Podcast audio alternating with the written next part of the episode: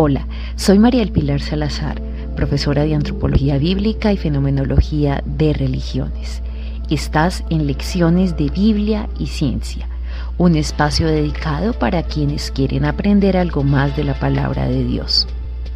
Aquí encontrarás temas relacionados con la Biblia, temas teológicos, estudios bíblicos y áreas particulares de la antropología bíblica, la apologética cristiana y fenomenología de religiones, entre otros. Así que si eres un seguidor del Maestro de Maestro Jesucristo y si te gusta este material y colma tus expectativas, te invito a que no dejes de seguir este sitio y compártelo con otras personas que tú consideres que puedan ser bendecidas por estas lecciones de Biblia y ciencia. Mateo 7 del 15 al 20. Cuídense de los falsos profetas. Vienen a ustedes disfrazados de ovejas, pero por dentro son lobos feroces. Por sus frutos los conocerán. ¿Acaso se recogen uvas de los espinos o higos de los cardos? Del mismo modo, todo árbol bueno da fruto bueno, pero el árbol malo da fruto malo. Hola seguidores del Maestro de Maestros Jesucristo, hoy en lecciones de Biblia y ciencia, lobos con piel de oveja. Bendiciones.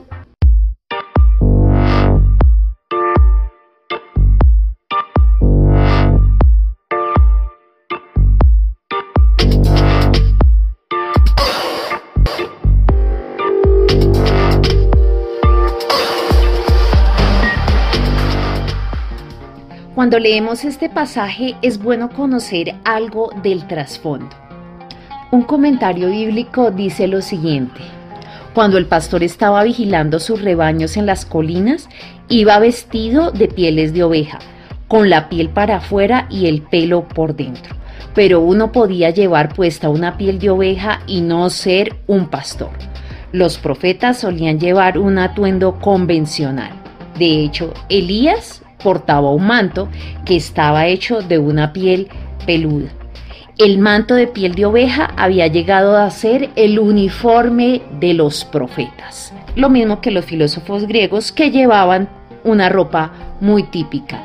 De ahí la importancia de que hablemos de este tema. a los profetas se les caracterizaba por llevar un manto o una vestimenta en particular. Por eso hoy analizaremos algunos aspectos de estos lobos con piel de oveja.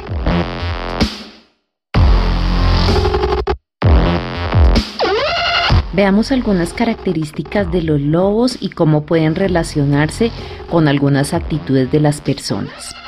1. Son mamíferos y son de los animales que tienen conductas sociales más desarrolladas y mejor establecidas del reino animal conforman manadas y se manejan por jerarquías con funciones muy definidas. Tienen una especie de rito de agresión para mantener sus jerarquías o niveles y es así como llegan a establecer el liderazgo en su grupo. Mantienen fuertes niveles de liderazgo en la manada. 2. Sus cerebros son muy desarrollados y astutos. Son depredadores fuertes. Se les considera incluso una especie de superdepredadores. Esto significa que no tienen competencia externa de otros animales que puedan determinar sus niveles de población. ¿Se imagina? Y así como actúan en manada, pues tienen estrategias muy eficaces para cazar. Pueden esconderse de la presa y atacarla cuando está distraída y hostigarla hasta que se cansa o la atrapan en una carrera. 3. Curiosamente los lobos tienen una gran variedad de gestos para expresar estados anímicos. Pueden mostrar agresividad a través de los gruñidos, erizan incluso su pelaje, pueden asumir posiciones erguidas y para mostrar su poderío muestran los dientes. Pero cuando quieren también pueden expresar cierto grado de sumisión, bajan el cuerpo y echan las orejas hacia atrás, se hacen los humildes. En general los lobos son muy territoriales. Cuarto, tienen doble capa de pelaje Tienen una externa que le permite repeler la suciedad y el agua y otra interna que les ayuda a ser resistentes a agua y aislante del frío. Su pelaje cae y vuelve a crecer en primavera y verano, es decir, tienen doble piel, así como muchas personas tienen una doble faz. 5. Tienen un excelente olfato. Se dice que es hasta 100 veces más potente que el del humano y detectan a otras presas y otros lobos. Además, dentro de sus sentidos también ellos son duplex, es decir, se adaptan tanto a la visión diurna o nocturna, aunque en realidad es mejor la diurna. Y podríamos tener aquí muchas más características, pero en general los lobos representan inteligencia, libertad, astucia, poder, confianza, energía y no hay que desconocer que sabe lograr uniones y sabe atacar. Ahora, hablando de una aplicación a las personas, ¿cuáles podrían relacionarse con los lobos?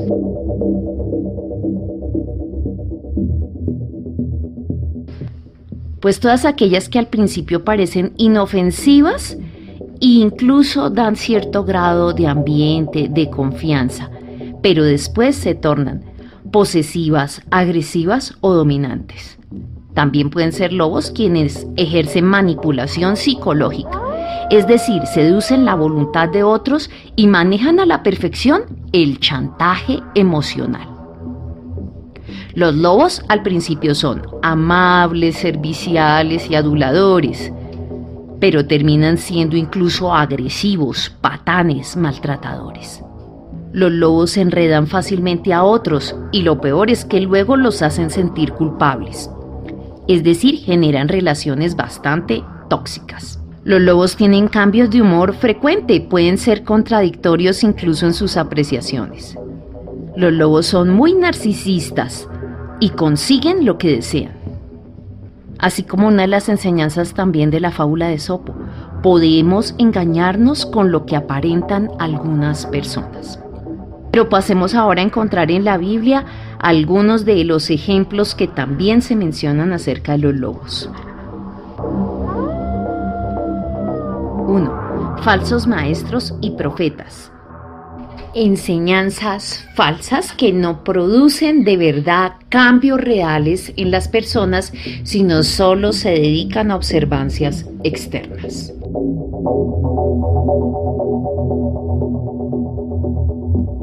Una enseñanza es falsa si habla de una, entre comillas, vida cristiana fácil, sin complicaciones, eh, donde se emite la palabra juicio, no se le quiere tener en cuenta, o donde se piensa ligeramente acerca del pecado.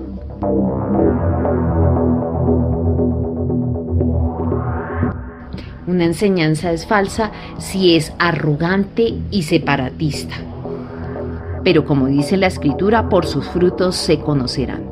La verdad es que el engaño no puede permanecer tanto tiempo encubierto, pero sí son muy efectivos en infiltrarse y en dañar a muchas ovejas.